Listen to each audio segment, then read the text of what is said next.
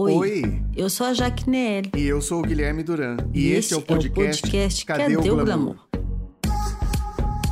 Nós somos dois brasileiros morando na França.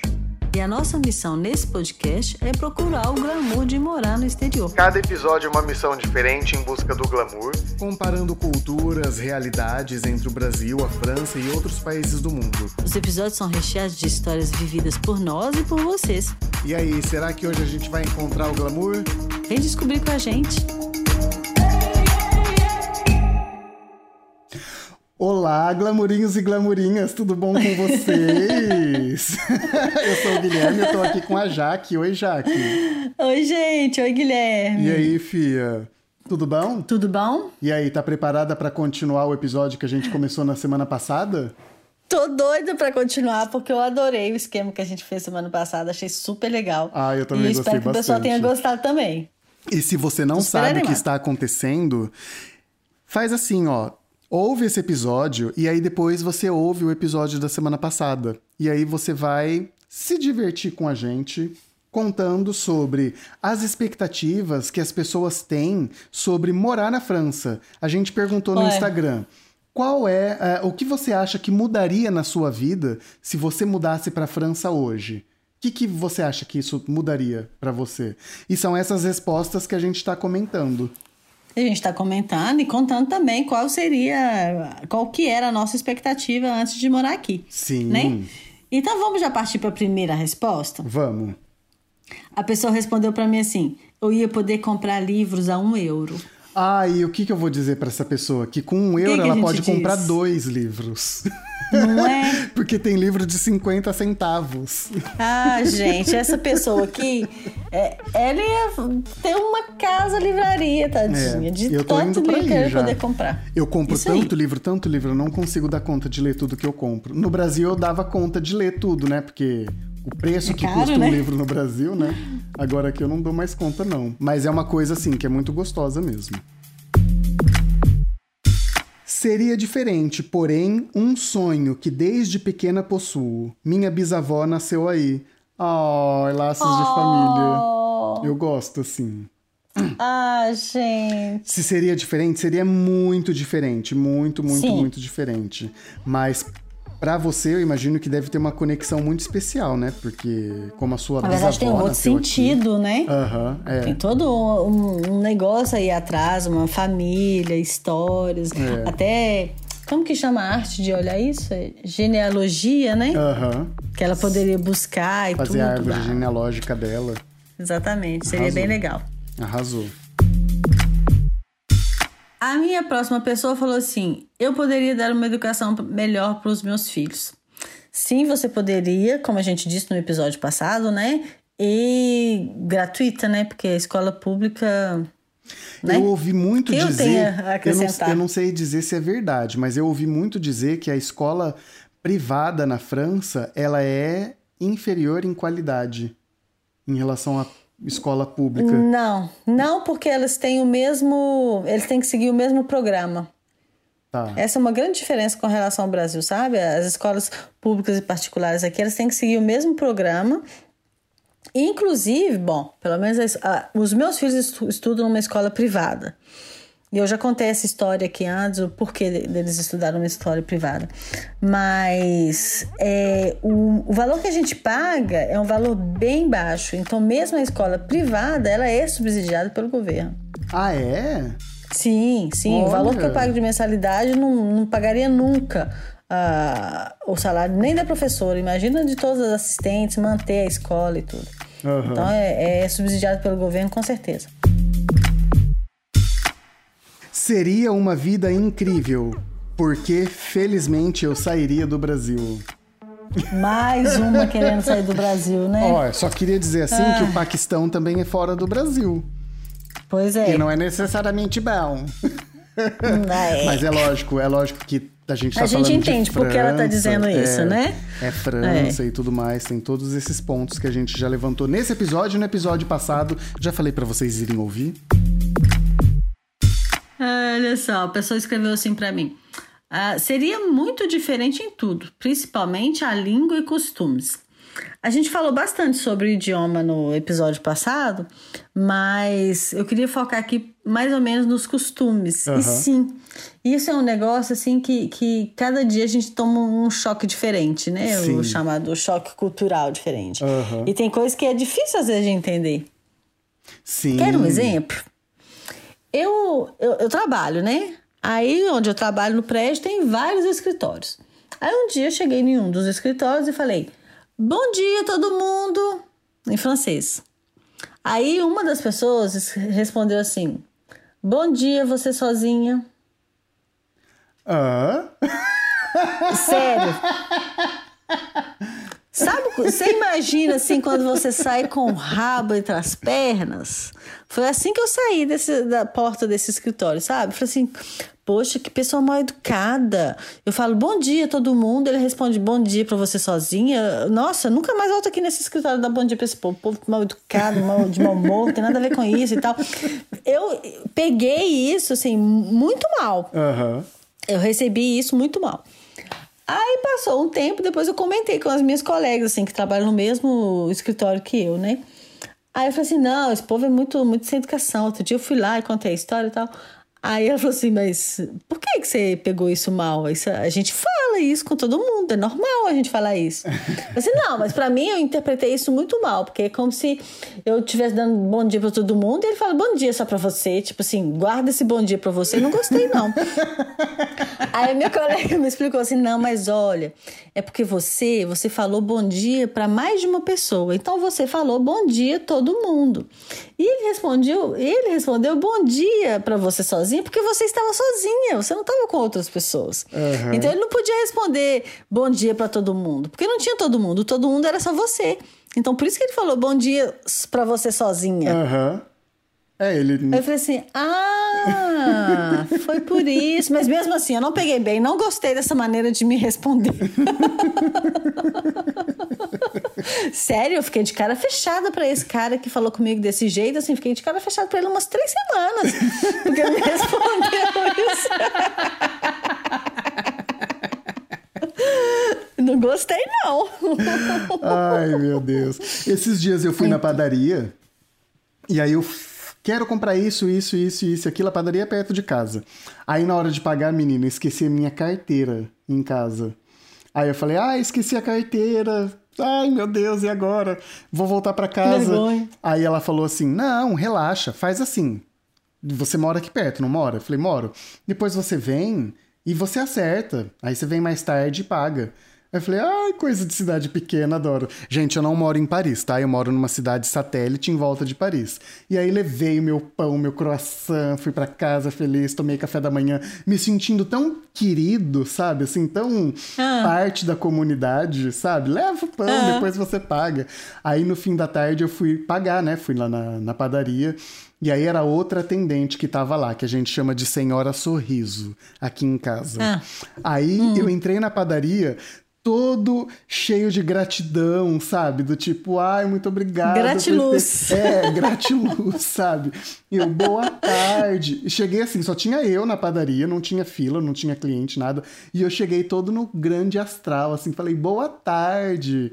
E ela respondeu direto e seco, assim, você tem uma notinha pra pagar aqui hoje, não tem? Eu acho que eu vi em algum lugar o seu nome, onde que tá. Tá aqui, ó. Aqui, esse valor.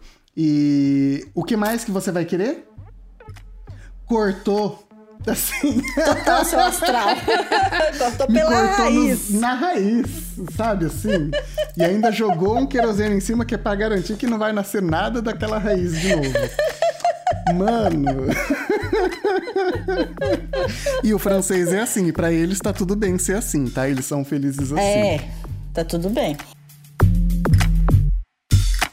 Seria desafiante devido à adaptação, mas ao mesmo tempo deslumbrante devido à beleza. É, Ah, essa aí entendeu o, essa o tá negócio, ligada. os Paranauê. Aham. É. Aham. Porque é isso mesmo, porque é desafiante, gente. é muito é desafiante. Cinco anos que eu tô aqui, até hoje eu passo, passo por situações ainda, sabe? Que eu falo, o que aconteceu? E é por isso que a gente tem esse podcast. Cadê o glamour? Cadê? Porque eu continuo procurando. Outra pessoa respondeu para mim assim: na verdade, eu vou pegar duas respostas e, e, e, vou fazer de uma só, porque tá bem parecida. Uma, a primeira respondeu, mais tranquila, né? A vida dela seria mais tranquila, sem preocupação com a violência. E a outra respondeu, mais qualidade de vida, segurança e cultura. É isso mesmo, gente. É o que a gente tá repetindo aqui desde semana passada, sabe? Uhum, é, é, Você se sente mais em segurança, você tem acesso à cultura.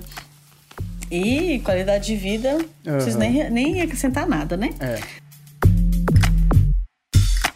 Essa daqui eu vou ter que dizer quem que é. Ela disse assim, ó: "Um sufoco igual no Brasil". Acertou.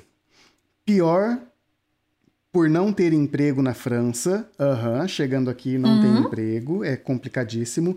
E melhor por estar perto de você. Oh, oh. É a minha amiga Jaque. Um beijo para você, saco, Jaque. Né? Não fui eu não, tá, gente? Não fui foi eu. Foi a Jaque, ela foi lá responder no meu Instagram. Não, não.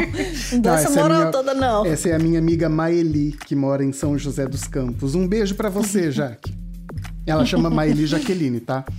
Tá. Sua vez. Olha só, o meu, o meu próximo disse assim: se eu mudasse de Portugal para a França hoje eu não entenderia nada do que me dissessem. é isso mesmo, você não ia entender nada. A menos que você saiba falar francês, né? É, ou com um tradutor, eu acho né? Que, eu acho que se eu mudasse para Portugal hoje também, eu ia passar um sufoquinho, viu? Porque lá a maneira deles falarem é tão diferente. E eu fico com vergonha de pedir para falar de novo, para falar devagar. Quando é português, eu não sei porquê. Eu fico com vergonha. Tipo assim, não é possível, é português, eu tenho obrigação de é, entender. É. eu fico constrangido que eu não entendo o que os portugueses falam. Mas, portugueses, se vocês estiverem por aqui, não leve a mal, tá? eu me esforço. Dura. Emprego na minha área não ia ter. Teria que pegar o que aparecesse. E seria olhada com desconfiança Aham. Uhum. É. A parte de ser olhada com desconfiança, eu não sei não. Acho que não. Por quê? Olhada com desconfiança? Acho que não. Emprego na sua área? Olha, eu te conheço e eu tenho que dizer, sim, seria muito difícil. Muito difícil. Mas nada impede que você venha, por exemplo, é, para trabalhar temporariamente na sua área. Aí é mais fácil. E aí você também já viabiliza essa, essa pegada francesa, né? Uhum. Já pode Exatamente. tentar aí ver uma ponte com a sua profissão para tentar fazer, porque na sua área eu te conheço, pessoa, glamurinha, é possível. Eu vou juntar duas, duas perguntas da mesma aqui. Ela falou assim: se eu pudesse estudar e trabalhar, acredito que além de realizar meu sonho de infância, seria mais realizada. Então, acredito que ela tem o sonho de morar na França, né? Me dedicaria a viver intensamente a oportunidade. É isso aí. Quando a gente está afim de viver um negócio, por mais difícil que seja, a gente está motivado, né? Então, a gente vai, a gente vai fazer de tudo para aquilo dar certo. Uhum. Então, eu acho que se você pudesse estudar e trabalhar um ou outro, você ia ter que fazer para viver. É. Então, ia dar certo. Não tem jeito de dar errado, né? Olha que otimismo, gosto assim. Não, tem que ser. Com mais qualidade de vida que no Brasil. E o melhor, sem Bolsonaro. Aê! Desculpa, eu não consegui me conter. Então, ó, com qualidade de vida maior do que no Brasil, sim. É... Relações interpessoais, amizade com pessoas, isso, aquilo. De repente, eu diria que não, porque o jeito que o francês. Eu diria que não, é... porque é difícil pra caramba. O jeito que o francês faz amizade e se relaciona com as pessoas, a gente brasileiro se sentiria. A gente se sentiria, não, a gente se sente é, carente porque eles são distantes, Exatamente. a gente uhum. a gente tem uma coisa mais quente, mais aconchegante, mais eles, calorosa. Eles criam próxima. formalidade para tudo quando não te conhece, sabe? Uma formalidade que dá uma preguiça. Uhum, é. Mas enfim. O meu próximo falou assim: difícil, pois não falo francês. Mas eu te conheço também e eu sei que você ia aprender em um ano, fia. Então, é só colocar o cérebro para trabalhar, que você, em um ano você veio aprender, tá? Aham. Certeza. É. Eu tenho aqui também uma pessoa que colocou complicada sem falar o idioma. Bonjour. que bonitinha. Bonjour. É, a vida sem falar o idioma aqui na França é complicada. Não é, É igual nos sim. Estados Eu nunca morei nos Estados Unidos, mas a gente tem essa- acesso a essa informação, né? De que você vai para os Estados Unidos, você pode trabalhar como empregada e tudo mais. E você nem precisa tanto falar o idioma e você consegue fazer um dinheiro e tudo mais. Mesma coisa no Japão. Quanta gente que mora no Japão há décadas e não fala japonês? Que não precisa Ai, mas deve ser tão japonesa. estranho, não, deve ser tão estranho morar num lugar que você não fala o idioma, não? Então, mas de repente a pessoa não gosta de aprender, não quer aprender. É. Não, se importa com isso não também, se importa. tem isso, né? É. Então, assim, é complicado, mas não é impossível. E não é porque. Não é complicado porque é o francês. É complicado porque toda língua estrangeira é complicada. Tá? É complicado. Ainda mais depois de velho, gente. Aham. É. A minha, ela escreveu, ela me mandou um direct. Ela escreveu assim: Vou escrever aqui porque a caixinha lá da Jaque não cabe tudo. Eu achava que ia ser uma maravilha. Essa pessoa já mora na França, tá? Aham. Eu achava que ia ser uma maravilha. País de primeiro mundo, onde tudo funciona super bem. Pode até funcionar, mas a burocracia é um inferno. Mil papéis para uma coisinha de nada. E sem falar na paciência que tem que ter com eles para resolver as coisas. Aham. É bem isso mesmo, sabe? Porque quando você precisa resolver alguma coisa assim, burocrática, você tem que ir nos órgãos públicos, vamos dizer, gente, parece que você tá em. Você tem que implorar para a pessoa fazer o trabalho dela. Aham. Porque ali- a- o atendente está ali para pegar seu dossiê e verificar se está ok e liberar Uhum. ou não. É isso que eles são pagos para fazer. Mas você fica lá, tipo, você tem que fazer aquela cara de cachorro perdido na mudança, Sim, sabe? você sente que é Tem o jeito que é das relações ali pessoais. é, tipo, se você ela vai ou não vai é com a sua cocô do cara. bandido. Aham. É, É, tem. é, não, realmente, tratar com, com a burocracia aqui na França é uma merda. Gente, o visto aqui na França, para quem tem visto de união estável, união familiar e regrupamento familiar, é alguma coisa assim. Visto de casado. É, você tem que renovar o primeiro, você faz o primeiro visto, aí você renova no ano seguinte e no ano seguinte você renova. E aí depois você tem um visto de 10 anos. O que aconteceu comigo foi que antes de eu me casar, eu era estudante. Então eu fiz vistos de estudante e depois eu passei para o visto de casado. O tanto de dossiê que eu fazia nessa Nossa. o dia que eu peguei o meu minha cartinha, que dura 10, visto de 10 anos, eu falei, tirei Até férias chorou, da, né? burocracia, da burocracia.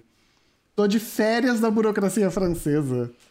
Pois é, pois eu quando peguei o meu, o meu de 10 anos, passou assim, dois ou três meses, eu perdi. e, gente, segunda Eu via. tive que fazer é essa burocracia tão toda de novo. é. Segunda via é lasqueira, viu? É lasqueira. Porque você tem que fazer o processo todo de novo e tem que pagar tudo de novo, sabe? É um inferno. Ai, Aí dó. depois, quando eu consegui de novo, eu falei assim: não, agora eu vou pedir minha nacionalidade. Porque eu quero tirar férias definitivas. Eu quero, Ah, eu quero também. aposentar dessa burocracia do inferno.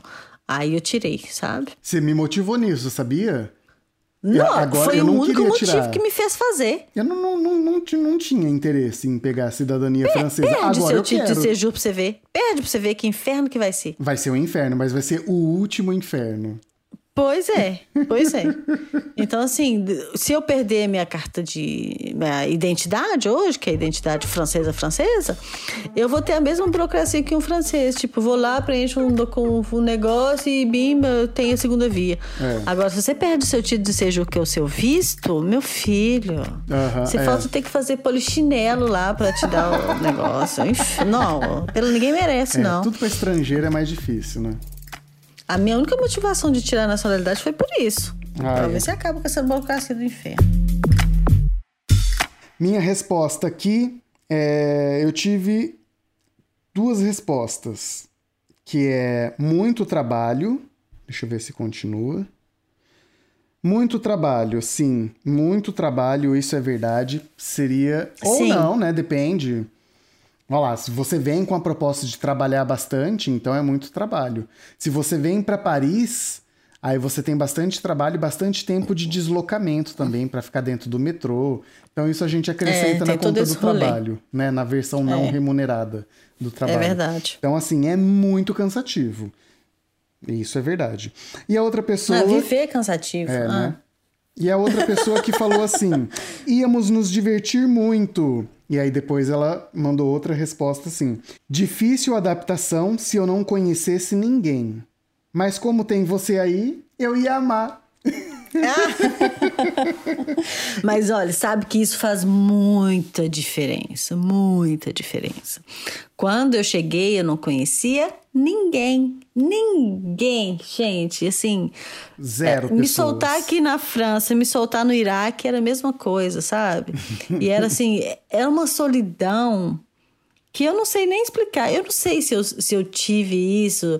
Meu primeiro ano foi difícil, porque também vim pra cá puérpera, tinha acabado de ter um segundo bebê e tudo, e mães normalmente são mais emotivas. Aham. solitárias, depressivas nesse período, mas eu juro, viu, foi foi tenso. E depois as pessoas foram aparecendo.